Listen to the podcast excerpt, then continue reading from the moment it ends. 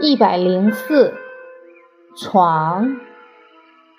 床的本意是人睡觉和休息时所使用的家具，是个形声字。在甲骨文中，床还是一个象形字，它的字形就像是一张竖着放置的床。左侧的两个丁字形表示床腿，右边的长竖代表床面。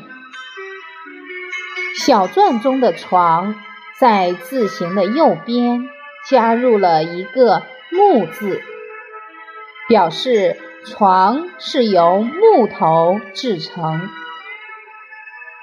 从此时开始，“床”字。变为形声字。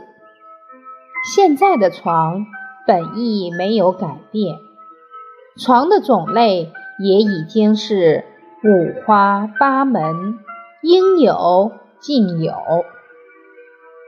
人一辈子会在床上度过四分之一到三分之一的光阴，有一张好床至关重要。